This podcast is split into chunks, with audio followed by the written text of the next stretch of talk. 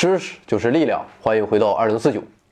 本期节目的策划是来自北京邮电大学泛网无线实验室的张克忠博士。感谢张博士啊，在我即将被感冒病毒续了的时候伸出援手。今天张博士想要为大家介绍的是通信技术。那么好了，现在就让我们在张博士的引领下来提高一下知识水平。所谓通信，简而言之就是互通信息。那么，作为一种社会性的动物，人类天生啊就有通信的欲望，所以啊，通信技术的发展自然伴随着整个人类的历史进程。古代的通信技术在上千年乃至上万年的时间中都没有太大的发展。那么，最原始、最简单的通信就是所谓的通信基本靠吼。像甲骨文里啊“明”这个字，意思就是在晚上人们看不到对方。所以啊，需要用嘴来叫出别人的名字。那么一开口叫的这个称呼就是名。这种用语言通信的方式就叫声波通信。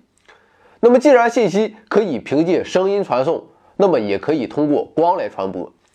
著名的烽火戏诸侯就是可见光通信玩砸了的一个例子。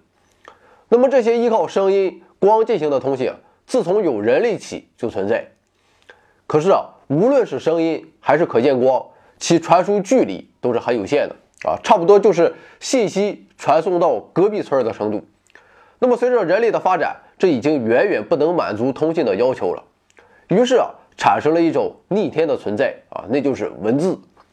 马克思说过，文字的产生是人类进入文明时代的标志。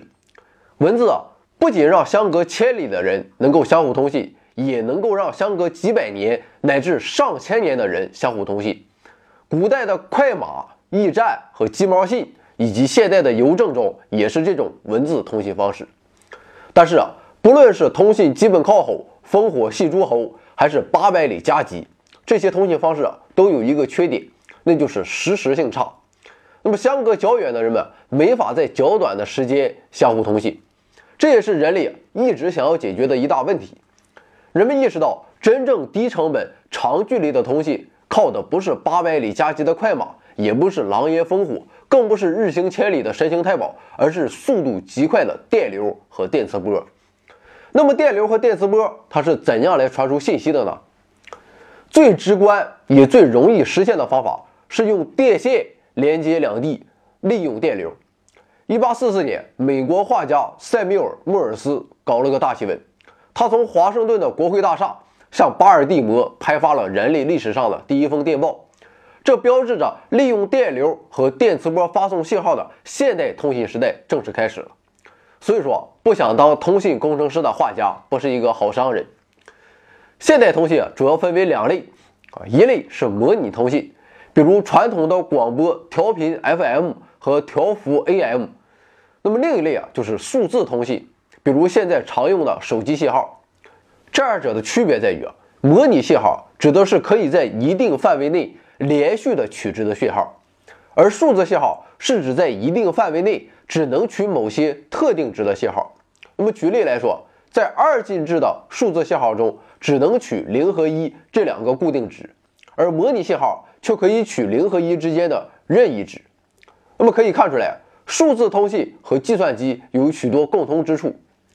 举例来说，老式的光学相机依靠光化学反应成像，那么拍摄到的图像信号就可以认为是模拟信号；而现在的单反，它拍摄得到的图像信号则是数字信号。那么通常来说，数字信号的性能要比模拟信号好。那么这一点将会在下面解释。所以啊，在我这种零零后小鲜肉尚未出生的九十年代末啊，有一个很流行的说法叫数字化。指的就是将当时模拟信号为主的设备替换为数字信号为主的设备。我们通常都认为啊，模拟信号的出现要早于数字信号，但事实上，最早的通信系统却是数字信号系统。那么最开始啊，人们在接收端准备好啊许多盏灯，发信息的人想发哪个字母啊，就把那个字母对应的按钮给按下，那么接收端的人看到哪盏灯亮了。就能知道发送的是哪个字母。可是啊，这种方法效率太低。想想键盘上有多少个按键，那么两地之间连接这么多根电线，成本实在太高。于是啊，摩尔斯他就想出了一个绝妙的方法，用点和画啊，说白了就是零和一不同的组合来表示各种字母和符号。于是啊，收发之间用一根电线就足够了。不得不说，这是一个绝妙的主意。那么上述这种电流在导线内传输的通信，顾名思义啊，就是有线通信。有线通信的优点是稳定性好啊，毕竟金属是两导体。可是啊，在很多场合下，有线通信并不适合，比如船舶、火车这些交通工具上。还有就是啊，小姐姐如果出门在外啊，身后还拖一根电线啊，怎么能愉快的出去浪呢？更重要的是，电线中的电子每时每刻都在做着无规则的热运动。那么这种热运动相当于电线中每时每刻都有杂乱无章的微弱电流。这种电流会对信号造成干扰，在通信上称为噪声。显而易见的是，电线越长，里面的电子就越多，所以信号收到的干扰就越多，直到信号微弱到无法通信。那么这就好像黄博士在杭州向着美国的方向大喊“伊可赛艇，格底斯堡”的人民是听不到的，这是因为距离太长，声音变得越来越弱。最终让黄博士的声音淹没在噪声中，完全无法识别。那么这样的通信就是毫无意义的。而且在有线通信中，电线啊是个关键，同时啊它也是薄弱环节。义和团运动时，全民就把北京周边的电线杆全部全部给推倒了，导致清廷又恢复了古老的八百里加急。从这其中，我们也能看到有线通信在非常时期是非常脆弱的。那么，中国最早的有线通信始于什么时候呢？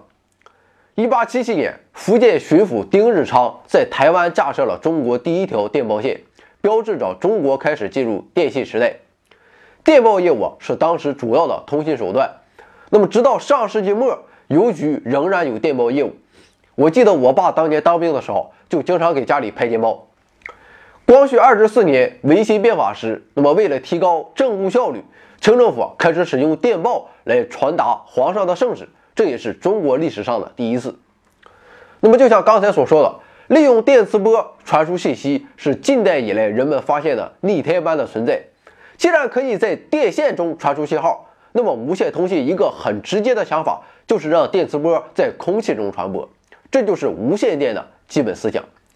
但是人们很快就发现，空气中传播电磁信号。难度远比在金属导线中传输电流要大。一方面，人们发现让电磁波在空气中传输更为困难啊，毕竟空气它不是两导体。另一方面，电线中的信号它只会朝一个方向传播，而无线电信号则是朝向空间中各个方向发散，这导致距离越远，能接收到的无线电信号就越弱，而且空气中存在各种干扰，比如说湿度。温度、建筑物甚至植被覆盖状况等等，这进一步导致无线信号传输的难度。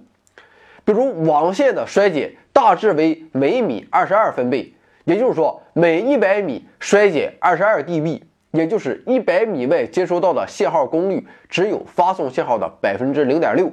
而如果是无线网，也就是 WiFi 信号，即使没有遮挡等干扰情况下。一百米外的最小衰减也达到了七十七点九 dB，接收端的功率最多只有发送端的大约一亿分之一。大家用有线和无线上网的时候，也能感觉到网线上网的网速完爆 WiFi 的速度。而且啊，无线电磁环境非常多变，即使是同一套设备，上午和下午测试得到了环境中的电磁波的场强也有很大不同。而且其中的规律也很难预测。简单来说，无线信号受到的损耗主要由以下四种效应造成：一个是阴影效应。虽然无线电波的波长足够长，能够绕过障碍物，可是地形过于复杂的情况下，比如高楼林立的城市、高山峡谷中、大型建筑物的中部以及隧道以及地下室里，那么上述这些地形中，手机信号不好的情况。想必很多人都遇到过，比如张博士从北京回家的时候，需要穿越秦岭，陇海线在其中一段路上隧道特别多，导致那一段路上信号是时断时续。第二个是远近效应，那么就像前面说过的，无线电波在空气中的衰减远大于其在电线中的衰减，所以，距离基站较远的区域信号就较差。那么这里面我们可以多提一句，近些年来一些小区把基站当成了洪水猛兽啊，一定要除之而后快。可是啊，去掉这些基站以后，手机信号立马变差。这是因为距离较近的基站去掉以后，那么这些用户的手机信号就需要由较远处的基站负责，因为远近效应导致信号变差。可是啊，手机如果处于信号不好的环境，就需要用更大的功率向基站发送信号，起到了南辕北辙的效果。而且电磁波的频率越高，能量就越强，对人体造成损害的电磁波。像是伽马射线和 X 射线都是频率极高、能量极强的电磁波，而通信用到的无线电波，其频率比可见光的频率还要低很多，能量也低很多，损伤也要小得多。而且，即使没有通信用的无线电波，我们身边也有许多来自宇宙的无线电波。这就是为什么没有信号的电视会有雪花点。那么每一个白点其实都是一束电视接收到的来自外太空的电磁波。第三个是多径效应，多径效应是因为发送端和接收端之间电磁波经过了好多条不同的路径，就好像在地理环境复杂的情况下，说话的声音会和回声混在一起一样，导致其他人听不清。那么由于无线电波的波长较长，所以啊这种多径现象比声音要更为明显。曾经用过大锅啊，或是电视机自带天线的小伙伴，应该有时候会发现电视的画面有重影。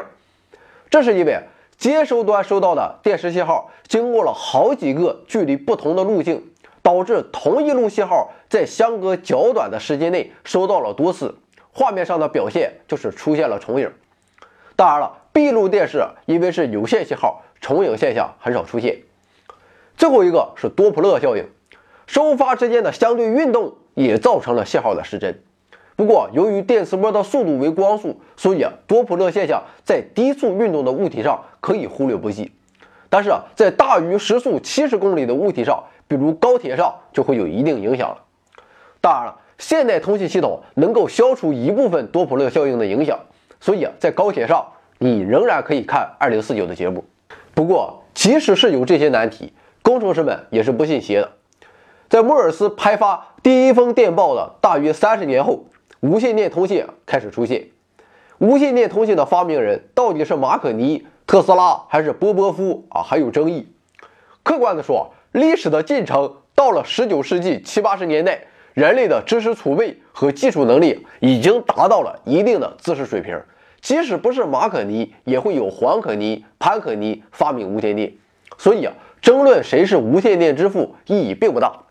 那么，就像前面所说的，最早的通信系统采用的是数字通信，不过当时的通信速率非常低，而且非常容易受到干扰。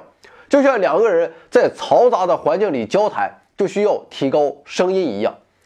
那么，为了降低噪声的影响，一个可行的方法就是提高信号的发送功率。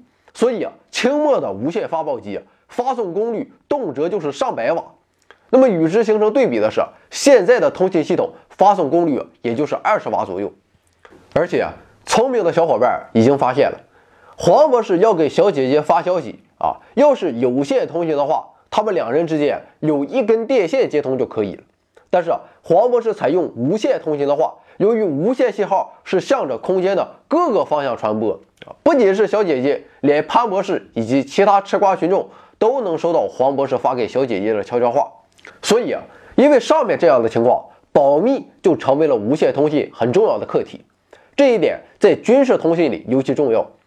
军队发出的无线信号，敌对方啊都能收到。在《模仿游戏》这部电影里，德国人为了防止盟军破译德军的加密信号，采用了逆天的恩格玛加密。然而德军还是图样了。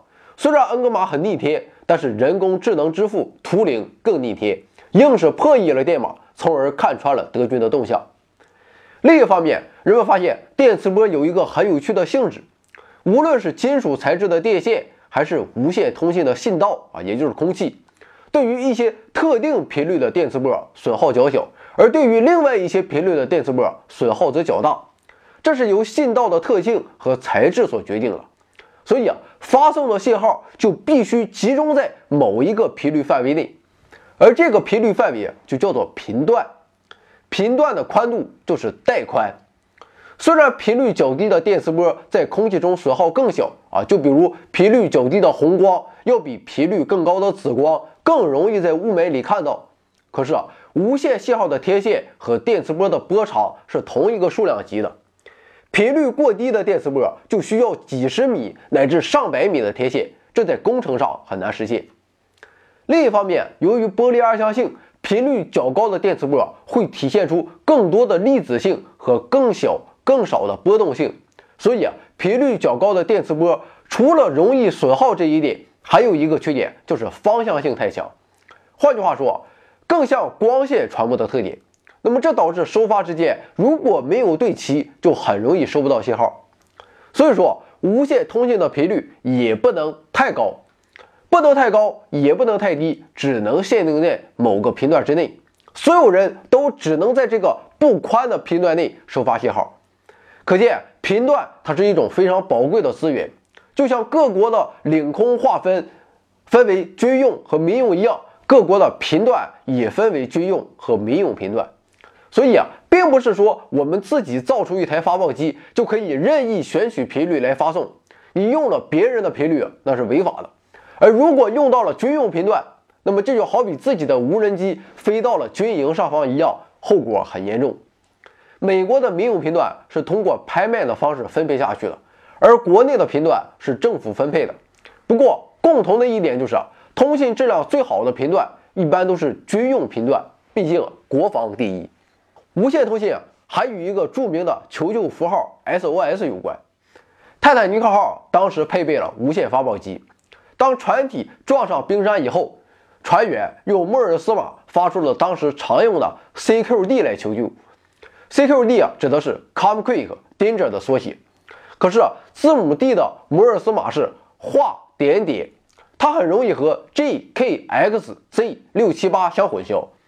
所以啊，船员也发现他们发送 CQD 没有得到回应，于是啊，他们又发送了新近提出的 SOS。摩尔斯码是点点点划划划点点点啊，居然得到了回应，从而使得部分人员获救。那么，自从出现泰坦尼克号的惨剧之后，SOS 被广泛使用。那么，在这里啊，张博士要为自己的母校啊插一个硬广了。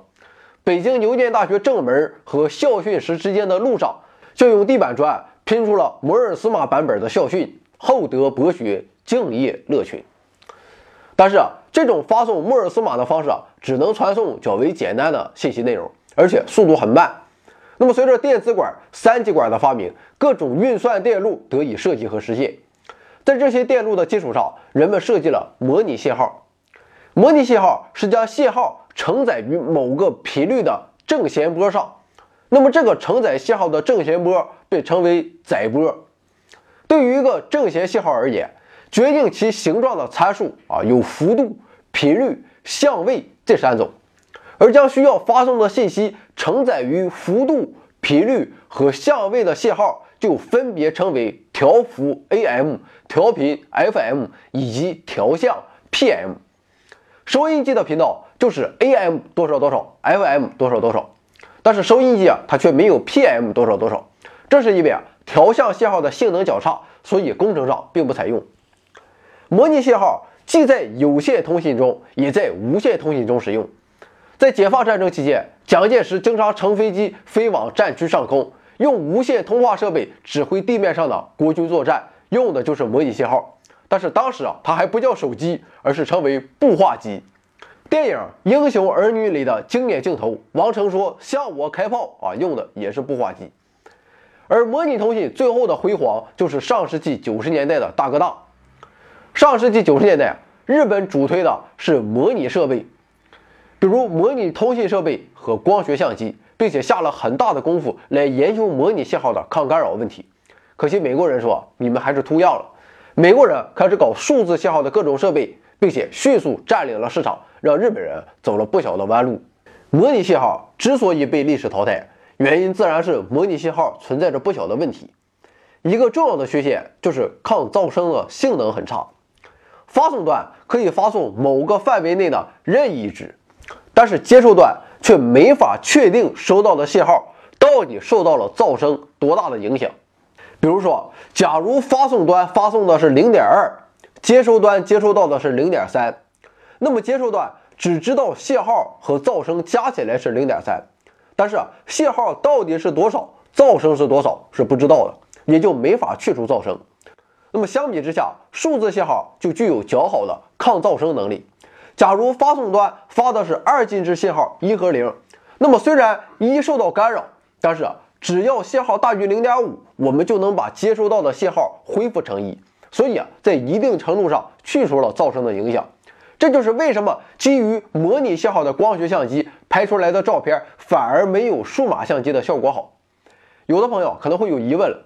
自然界真实的数据很多都可以看成模拟信号，而不是数字信号。就比如黄博士的体重可以是一百八十斤，也可以是二百斤，更可以是一百八十斤到二百斤之间的任意值。如果转化成数字信号的话，那么岂不是黄博士要么是一百八十斤，要么是二百斤，只能二选一吗？这是不是会存在很大的误差呢？事实上，确实是这样。把自然界中常见的模拟信号转化成数字信号的过程叫做量化，而量化确实会带来误差，这种误差就是量化误差。解决量化误差的办法就是量化的取值间隔尽可能的小，就好像为了量化黄博士的体重，不是只设一百八十斤和二百斤两个档，而是每一斤都设置一个档，那么黄博士体重的量化误差就从最大十斤变成了。最多半斤，那么照片放大之后的锯齿，实际上就是将原本是模拟信号的形象量化成了一个个的像素点，只要像素点足够密，就可以骗过我们人的双眼。而说起数字信号，就不能不提通信界神一样的存在——克劳德·香农。有人说，克劳德·香农和爱因斯坦拥有二十世纪最聪明的两个大脑。爱因斯坦开创了相对论，而香农开创了信息论。信息论将信息的传递作为一种统计现象来考虑，然后根据这些经过数学计算的理论结果，指导信息传播系统的设计。当时啊，随着通信业务的增长，人们开始更多的研究通信和信号处理。不过，当时人们有个很重要的问题尚未解决，那就是在一定的时间内，我们能够收发的信号或者说是比特数，是不是想收发多少都可以呢？一九四八年，香农提出了影响深远的信息论。自此，无线通信由一门技术逐渐转变为一门科学。香农发现，信号发送的速度并不是想多快就能多快，而是存在一个速度的上限。这个上限被称为信道容量。我们上网时通常说到的带宽，也是由信道容量的这个概念而得到的。所以啊，无论是三 G、四 G，还是未来的五 G。啊，还是现在的宽带上网，由于信道容量都是有限的，所以啊，用户越多，分到每个用户头上的速率就越少。现在和大家关系密切的是常常提到的二 G、三 G、四 G 啊，还有五 G。其实啊，G 指的就是 generation。有人会问，有没有一 G 呢？啊，当然有，一 G 就是刚才提到的模拟移动通信系统，大哥大就是一 G 的代表。可是啊，模拟移动通信系统由于有很多缺陷啊，现在日常生活很少使用，所以啊，人们提出了数字移动通信系统。除去具体的技术我们不谈，简单来说，二 G 技术的代表就是现在的语音通话和短信业务，三 G 技术则能够处理图像、音乐、视频流等多媒体形式，具有网页浏览、电话会议等业务。四 G 和五 G 则是在三 G 的基础上。做到速度更快、抗干扰能力更强。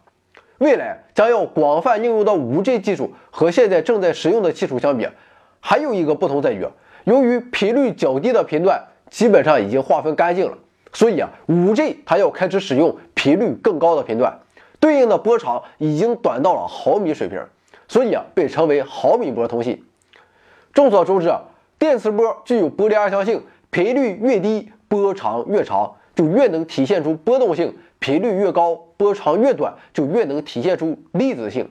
所以啊，毫米波要比原来使用的分米乃至米级的电磁波相比，它的粒子性更强，这使得毫米波的方向性更好。所以啊，如果收发的天线设备没有对准，那么收到的信号就会很小，这也是毫米波通信的难点。不过刚才说了，天线的长度和无线电波的波长它处于同一个数量级，所以毫米波通信使用的天线那也是毫米级的。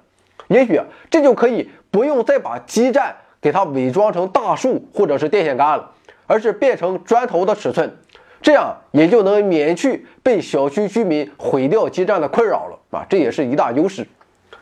现在三 G 通信使用 CDMA 技术，四 G 和五 G。使用 OFDM 技术，其中 CDMA 技术的发明人被称为 CDMA 之母的是好莱坞著名影星海蒂拉玛。上世纪三四十年代，海蒂拉玛受到钢琴的启发，发明了跳频通讯技术，并且获得了美国专利。比我好看的没我聪明，比我聪明的没我好看，说的就是海底拉玛。无论是 CDMA 还是 OFDM 这两种技术。都可以在同一个信道中传输很多用户的信号，从而达到了降低成本、多挣钱的目的。可是啊，用户量大的时候，速度会下降。那么这就好比在某个小公园里，一对对小情侣都在相互说话，不同的小情侣用的是不同的方言，所以啊，你能听到其他小情侣的情话，可是啊，却听不懂人家讲的是什么。而和你聊天的小姐姐用的是只有你听得懂的方言。假如小公园里的人不多啊，那么小姐姐的话你可以听得很清楚。可是啊，如果小公园里的小情侣像春运时候的北京西站一样多，那么声音就会淹没在嘈杂的噪声中。我国的通信技术啊，在近些年确实发展迅速，也确实能够让通信人乃至全中国人都扬眉吐气。就说通信标准的制定啊，表面上是各企业开会讨论，但实际上成为各国博弈的战场。也不为过。模拟移动通信的标准是美日欧说了算，中国的角色就是等美日欧的讨论结果啊，根本就没有进门开会的资格。那么到了二 G 时代，中国意识到通信标准在经济和国家战略上的重大价值，开始积极参与。其中，日本还是看重模拟通信，然而以美国为主的数字通信明显更具优势。所以啊，二 G 标准的制定方面，美国笑到了最后，而日本吃了大亏。二 G 时代，一个有趣的技术叫蜂窝网啊，就像前面提到的，信道容量它是有限的，那么一定区域内的用户越多，均摊到每个用户头上的容量就越少，大家的网速就会越来越慢。而蜂窝网顾名思义，就是将一块区域像蜂窝一样分为一个个小小的六边形啊，称为小区，每个小区里都安放一个基站，让这个基站只能辐射到所在小区的区域。而不同的小区之间互不干扰，那么每一个小区里用户更少，每个人均摊的容量也就更大。有时候我们在大楼门口信号不好，就是因为楼内楼外那是不同的小区，刚好在两个小区的边界地带，距离哪个小区基站的距离都不近，信号自然就不太好了。那么到了三 G 时代，美国提出了 CDMA 两千标准，欧洲不甘居人下，提出了 WCDMA 标准。和二 G 时代不同的是，三 G 标准的制定上，虽然美欧日三家仍然不带中国玩，可是中国也从门外旁听的角色转变成了标准的制定者啊，相当于钻了个空子，制定了我国自己的三 G 标准，就是 TD-SCDMA。可是啊，从专利的数量上可以发现，中国的话语权仍然不够。另外，在三 G 阶段还运用了一种新的技术，MIMO，也就是。多发多收技术，原本是单个的天线发送，单个的天线接收，而 MIMO 技术啊能够提高接收的精度，就像昆虫用复眼观察物体那样，许多小眼睛集中在一起，就能更清晰的看到物体。现在到了 4G 时代，采取的标准是欧洲的 LTE FDD 和中国的 TD-LTE。本来美国非常有竞争力。然而，高通和英特尔之间的勾心斗角导致鹬蚌相争，渔翁得利。这两个公司推动的标准也都夭折了，这使得欧洲和中国得利。中国从一 G 时代的门外汉到二 G 时代的旁听者，然后到三 G 时代不受重视、钻空子的幸运儿，再到四 G 时代分庭抗礼的重要角色，确实不容易，也值得我们每个中国人昂首挺胸。可以预见的是，在五 G 时代。仍然会有好几种标准共存，而中国的角色将会更加重要。另一方面，除了地面上的无线通信，还有一种常用的无线通信，就是卫星通信。我们打越洋电话的时候，就是信号先发给卫星，然后再由卫星发给海外。卫星通信的优点是一个是受到的干扰小啊，毕竟外太空接近真空，所以啊通信质量较好。二是覆盖面积广，毕竟地面上的任何基站的覆盖面积和卫星相比啊都显得呵呵了。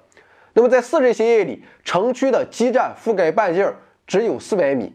可是三颗卫星就可以覆盖全球，所以啊，在基站被毁的灾区或者没有信号覆盖的无人岛，卫星通信很可能成为和外界交流的唯一途径。现在啊，广泛使用的 GPS 就是卫星通信的产品。可是啊，卫星定位具有国防意义，使用美国的 GPS 在国防上存在隐患。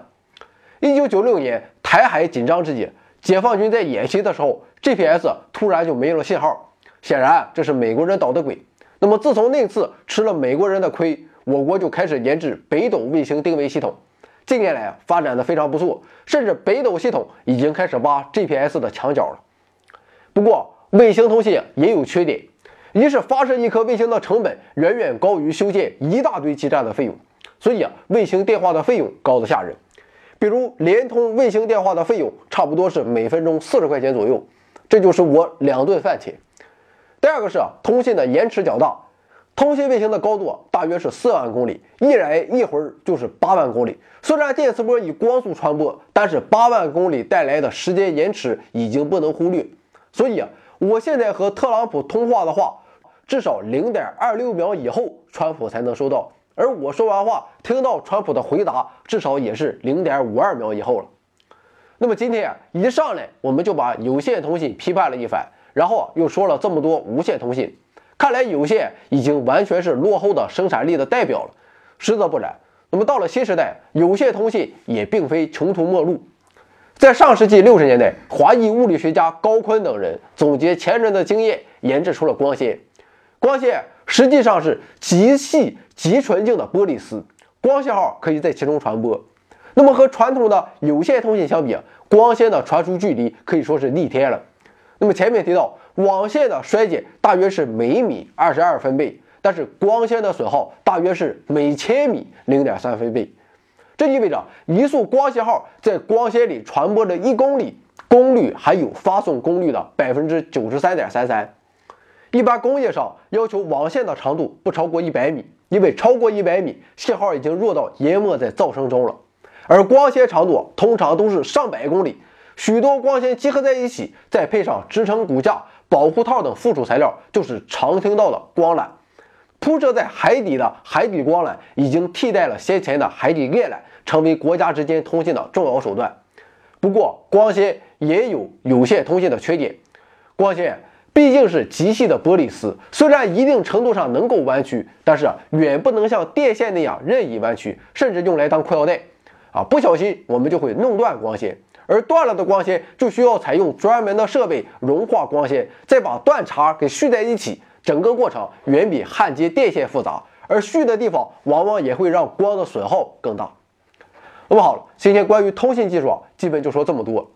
除了今天提到的这些，现代通信还有水下通信、分子通信、流星余迹通信等等。可以说，人类的现代化除了需要火与电的驱动，剩下的就是传播海量的信息。看过我们之前介绍化学工业那一期长篇节目的同学，也许还记得，这个世界上的万物啊都时时刻刻在与外界发生着能量传递、动量传递、质量传递。但是随着信息化大潮的到来，这个世界的每个物体都在逐渐获得第四种方式，也就是信息传递。可能心仪女孩的一个呵呵就能让我们彻夜难眠，也可能是一串代码。我们就能知道给父母的新年礼物从哪里来，正走到哪里，将来会被送到哪里。马克思曾说，人的本质是一切社会关系的总和。但是，随着人类信息技术的革命，这种论断也在发生着变化。人类开始逐渐成为一切与外界信息交流方式的总和。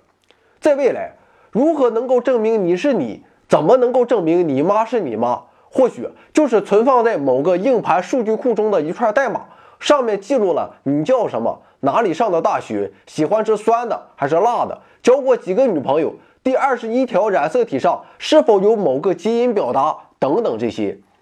同时啊，这种变化也反过来在重塑我们这个社会与生产方式。就比如在十年前，谁敢想象我们现在可以一分钱不带，只靠一个手机就可以闯遍天涯海角？或许您可能会说，这样的未来会很可怕。可是你也无法反驳，这是一种更高效的生产方式。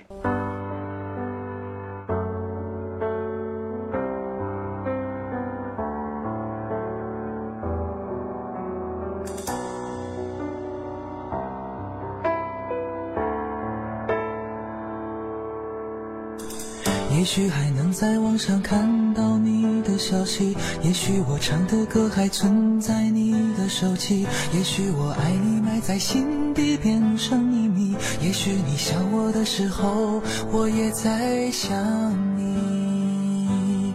多少次我告诉自己，此情可待已成追忆，多少次我告诫自己，不再为你流。泪到一败涂地，我和你不再联系，希望你不要介意。要怪就怪当初没在一起，而你对现在也比较满意，所以我留下来也没有道理。我和你断了联系，不代表我不想你，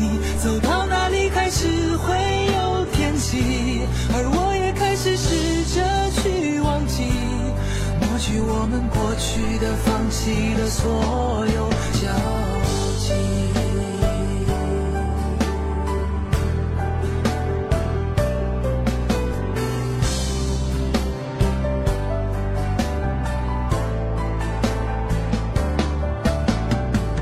也许还能在网上看到你的消息，也许我唱的歌还存在你的手机，也许我爱你在心底变成秘密。也许你想我的时候，我也在想你。